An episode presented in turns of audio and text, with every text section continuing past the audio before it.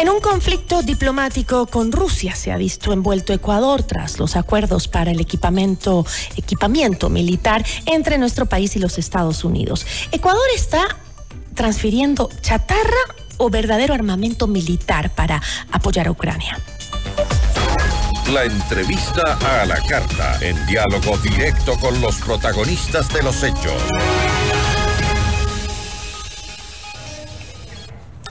Nos acompaña a esta hora Luis Córdoba, investigador del programa Orden, Conflicto y Violencia. Qué gusto, buenas tardes, gracias por estar con nosotros. Muy buenas tardes, Giselle, muy amable por la invitación. Aquí un gusto también dirigirme a su audiencia. Analicemos un poco este tema. El presidente Daniel Novoa dijo el 30 de enero en entrevista con Ecoavisa que el acuerdo de cooperación con los Estados Unidos comprende la entrega de material bélico al que Ecuador considera chatarra, una eh, caracterización que Rusia pues rechazó.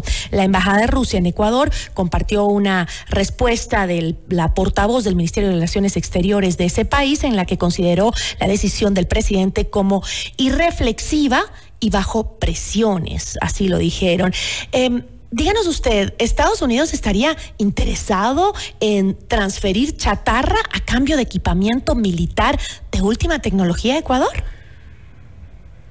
Desde luego que no, Giselle. Lo que la investigación que hemos realizado determina y lo que ya la evidencia de los propios medios de comunicación lo muestran es que en primer lugar no se trata de chatarra, se trata de equipo militar que es de fabricación rusa y, de, y ucraniana que va a ser transferido al eh, gobierno de Ucrania porque facilita los, el despliegue operacional del ejército ucraniano en la guerra contra Rusia.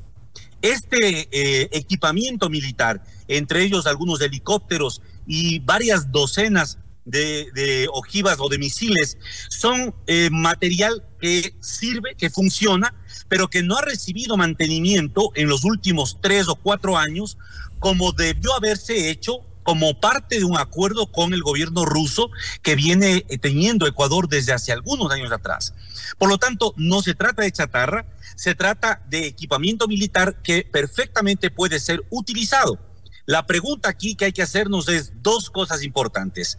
¿Por qué el gobierno eh, le miente al país o pretende embaucarle al país hablando de chatarra cuando es equipamiento militar en buen uso?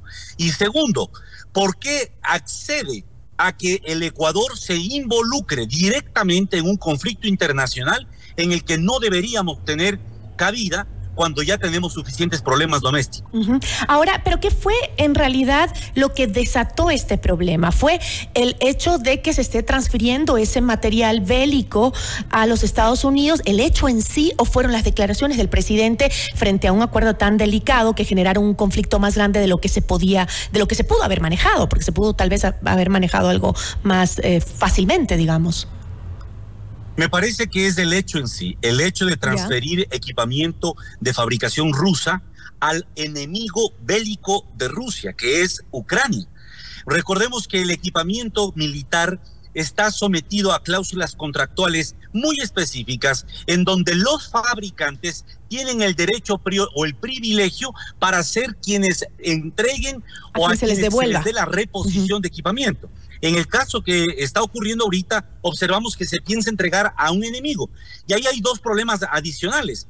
El uno no es solo la cantidad del equipamiento, es el hecho en el que Ecuador está dando una señal de alineamiento con Ucrania que podría ser replicada por otros países de la región que también tienen pertrechos y equipamiento de origen ruso. Eso es peligroso para Rusia porque ahorita en, una, en un contexto de conflicto con Ucrania, en donde Estados Unidos no tiene suficientes materiales para abastecer militarmente en virtud de que hay un bloqueo político del Congreso de los Estados Unidos para financiar la guerra, es peligroso que otros países sigan este mismo ejemplo. Eso hace que eleven las alertas de la, del cuerpo diplomático ruso y que tomen como retaliación el bloqueo con medidas fitosanitarias al banano y a los claveles. Bueno, la ministra Sonsoles García acabó de decir, la escuchábamos en un byte, que eh, decía que no es una retaliación, que una retaliación habría sido el eliminar ya toda la relación con estas empresas, sino que simplemente es un reclamo hacia eh, pues un problema que tienen en, eh, en el en sí, en el producto. Pero ella ha dicho que no, que no se trata de una retaliación como tal ha dicho ella. Bueno, ellos, ellos, claro, van a tratar de dorar la píldora, pero en relaciones internacionales hay claramente niveles de sanción y de reacción. Y las medidas fitosanitarias es una forma de coerción económica que utilizan los países.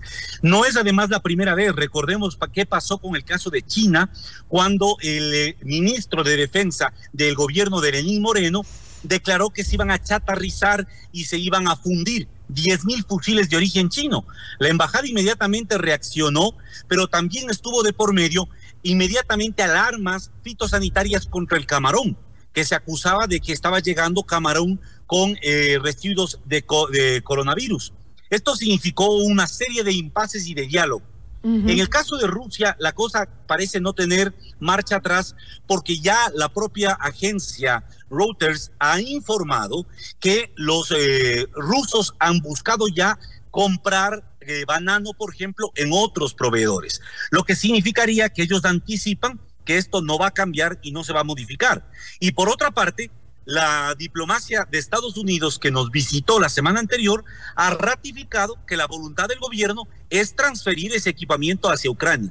Por lo tanto, parecería que eso está ya eh, resuelto y que van a intentar simplemente ver cómo sortear este problema con la exportación de banano y de flores en general que tenemos hacia Rusia. Y además, enmarcándonos en su análisis, doctor, eh, también hay declaraciones que en cierta forma desmentirían eh, lo que eh, se le plantea al Ecuador como esta entrega de chatarra, ¿no? El subsecretario adjunto de la Oficina de Asuntos del Hemisferio Occidental del Departamento de Estado de los Estados Unidos, Kevin Sullivan, dijo el 8 de febrero que el acuerdo de intercambio entre Ecuador y Estados Unidos implica la entrega de ese equipamiento bélico soviético a Ucrania es un arreglo para transferir equipos al gobierno de Ucrania que están eh, peleando contra la invasión rusa a su territorio. Fue lo que dijo Sullivan. Estoy leyendo textualmente las palabras.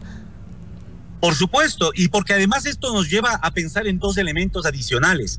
El primero, Ecuador está no solo internacionalizando su propia crisis de seguridad, el momento que se alinea en esta regionalización del Plan Colombia, porque en eso estamos el apoyo que ha ofrecido el Pentágono al Ecuador, los compromisos que ha firmado Fuerzas Armadas ecuatorianas con el Pentágono, se enmarcan en lo que desde el propio Congreso de los Estados Unidos están reconociendo como la regionalización en los países andinos del Plan Colombia. Y por eso es Ecuador y Perú los que ahora ingresan en esta lógica de militarización contra los narcóticos y contra el crimen organizado. Este es un primer problema que todavía no está bien discutido porque no hay un debate público en torno a eso y aquí simplemente se está buscando la lógica de los hechos consumados. Y el segundo aspecto que es enormemente complejo y es que al involucrarnos en el conflicto con Ucrania de manera tan abierta y directa, no solo que nosotros estamos ya formando y tomando parte, rompiendo la neutralidad básica de la política exterior ecuatoriana en este conflicto, sino que además entramos a tener enormes problemas sobre lo que va a significar para nosotros de aquí en adelante jugar en medio de estos enormes elefantes geopolíticos con el tamaño que tiene el Ecuador y con las implicaciones que tenemos. Creo que hay una forma distinta de llevar a cabo las relaciones bilaterales con Estados Unidos. No se trata de romper relaciones con nadie, se trata de replantear ese marco de relacionamiento bilateral pensando en los intereses estratégicos y en los intereses nacionales del Ecuador, no en los intereses estratégicos del Pentágono, del Comando Sur o de Estados Unidos. Es decir, doctor, que Ecuador, a su criterio, pues tomó una posición innecesaria frente a la guerra entre Rusia y Ucrania. Sin duda alguna, sin duda alguna, esto no era necesario. Podía mantener los mismos compromisos incluso con Estados Unidos sin llegar a esto. ¿Y esto por qué ocurre? Ahí me parece que hay dos eh, indicadores claves. Ocurre en primer lugar porque tenemos una, un cuerpo diplomático que no está con suficiente capacidad de anticipación sobre estos riesgos que la diplomacia mal llevada pueden detonar. Y segundo, ocurre porque lamentablemente son los generales desde la Recoleta quienes están decidiendo por sobre el propio presidente. Al presidente le informaron una decisión ya tomada y por eso el presidente salió a hablar con mucha ingenuidad el 21 de diciembre de este canje de chatarra por eh, armamento de alta tecnología. ¿Cuándo se ha visto pues que una potencia militar como Estados Unidos anda recolectando chatarra en el mundo? Eso solo se entiende en base a este eufemismo que están usando de chatarra para declarar a verdadero equipamiento militar que sirve para la guerra Ucrania-Rusia. Pero en medio de un conflicto armado dentro de nuestro país, ¿cómo es que Ecuador tiene eh, los recursos, digamos, necesarios para enviar incluso eh, equipamiento bélico a Ucrania? Por otro lado, también uno dice, no nos quedaríamos eh, nosotros con ese equipamiento y lo, y lo utilizamos en medio de la guerra que tenemos. Lo lógico sería eso. Y yo le decía que hay un acuerdo que firmó Rusia con el gobierno del Ecuador en el 2008, en el que se comprometía el Ecuador a establecer los eh, periodos de mantenimiento anual de todo este equipamiento. Pero desde hace tres años no se ha hecho ese mantenimiento. ¿Por qué? Porque desde hace tres años al menos ya existe una intencionalidad de abandonar y de desechar mucho del material bélico para entrar en nuevas compras de de armamento, pues. Es que recordemos, Giselle, y que recuerde el país. Detrás de esta crisis de seguridad que vive el país, hay enormes recursos, hay negocios jugosos de armas, de compra de aviones, de compra de helicópteros y de compra de tecnología de seguridad. ¿Quiénes están detrás de estos negocios? ¿Qué, qué, oficiales están intermediando la negociación de estos enormes contratos? ¿Usted me está diciendo que los militares o que la cúpula militar está detrás de la compra de este armamento con intereses personales? Pero sin duda, Giselle, por favor, si no recordemos lo que fue la experiencia de los helicópteros Claro. ¿Quiénes eran parte pues del Consejo de Compras Públicas para comprar los DRUP y no comprar otros eh, helicópteros? Siete helicópteros que no sirvieron para nada. Gabela, pues? Ahora ya está reconocido que hay, hay, una implicación del Estado y de los que estuvieron encubriendo a los autores intelectuales de ese asesinato. Yo por eso le digo, eh, Giselle, es importantísimo dimensionar lo que estamos viendo. Esto de los helicópteros o del material ruso nos da un mensaje al país detrás de esta crisis efervescente de inseguridad hay negocios de seguridad muy rentables. Y un país democrático, si se precia de serlo, debería tener la lupa sobre esos contratos que están haciéndose dentro y fuera del Ecuador y fundamentalmente con empresas de Estados Unidos y de Israel. A ver, pero eh, la, con este acuerdo entonces, eh, ¿cuál sería la verdadera intención de los Estados Unidos? ¿Es que Ecuador acaso tome una posición política frente al apoyo al bloque occidental? Sin duda, eso es la posición. El momento, eh, a ver, dos cosas ahí. El gobierno de Joe Biden en Estados Unidos tiene un bloqueo político por parte del Congreso de los Estados Unidos, al menos desde hace un año atrás. Desde hace un año el Congreso no quiere autorizarle al, al presidente un paquete financiero para apoyar la guerra en Ucrania. Como no ha tenido finanzas para apoyar la guerra en Ucrania, han tenido que buscar fórmulas para seguir abasteciendo con logística y con recursos y pertrechos eh, militares a Ucrania. Una de estas, uno de estos mecanismos es pedirles a los países aliados que intercambien eh, armamento de fabricación rusa o ucraniana con Ucrania a cambio de que Estados Unidos les ofrezca dar apoyo, ayuda de alguna manera. ¿Por qué es ese un método efectivo? Porque en Ucrania, por haber sido legendariamente un país vinculado al bloque soviético, es mucho más fácil que los soldados manejen y operen tecnología fabricada en Rusia que si llega tecnología norteamericana que implica entrenamientos e implica una serie de otros temas. Por esto es que están haciendo esto no solo con Ecuador, con todo país que puedan acceder a estos, a estos acuerdos de, de canje de armamento. Con esto se logra subsanar de alguna manera el apoyo a Ucrania, por un lado, y por otro lado, se logra que Ecuador envíe una señal geopolítica de su posicionamiento frente a la guerra en Ucrania en Sudamérica, lo cual podría ser replicado por países como Perú o países aliados a Estados Unidos en este momento. Y es eso lo que a la diplomacia rusa le ha puesto en alarma.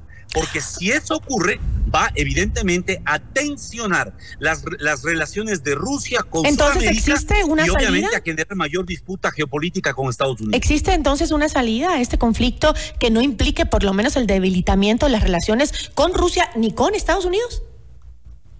A ver, yo pienso que ahí hay dos cosas. Debería eh, revertirse esta decisión, pero me parece que por lo que indican los propios actores en disputa, es una decisión tomada que no va a darse marcha atrás. Entonces yo creo que no vamos a ver un cambio en el escenario. Aquí lo que habrá que eh, esperar es de qué manera la diplomacia y el Ministerio de Comercio Exterior logran reubicar esas exportaciones que ya no van a ir a Rusia al costo que eso significa para el exportador y al productor, sobre todo de banano y el productor de flores, que son los que van a estar afectados directamente por estos compromisos que hace la alta cúpula militar con Estados Unidos a espaldas del presidente y a espaldas del país.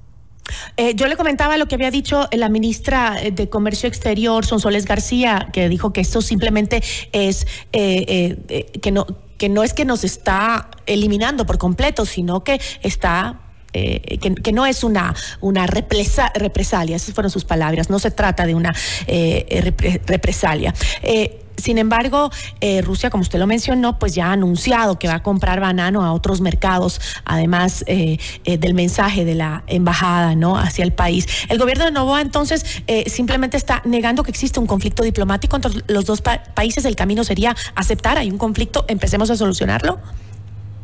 Sin duda, me parece que además a Novoa, al presidente Novoa se le cayó el telón precisamente gracias al pronunciamiento de este diplomático Sullivan, uh -huh. subsecretario del Departamento de Estado, porque fue él el que reconoció que no se trata de un una compra o, o, una transferencia a Estados Unidos de chatarra, sino de una transferencia de equipo militar de Ecuador Ucrania. hacia Ucrania. Uh -huh. Si es que antes de esa decisión hubiese tenido todavía asidero seguir hablando de chatarra vamos a entregar y a devolver. Cualquiera hubiese dicho que bueno que devolvamos chatarra y nos den cosas nuevas. Eso parecería hasta consentido. Pero luego de esas declaraciones queda clarísimo que el gobierno quería embaucarle al país. Y eso es, me parece, algo que debemos cuestionar constructivamente para plantearle al gobierno la necesidad de repensar su diplomacia y sus relaciones con Estados Unidos, con Rusia y con China, que son precisamente las potencias geopolíticas que en un mundo en desorden entran a tener mayor hostilidad. Si nosotros nos metemos ahí, probablemente vamos a salir muy mal parados. Yo le agradezco muchísimo, doctor. Gracias por habernos acompañado. A usted, muy amable por la invitación. Una buena tarde. Nos acompañó Luis Córdoba, investigador del programa Orden, Conflicto y Violencia. Notimundo a la carta.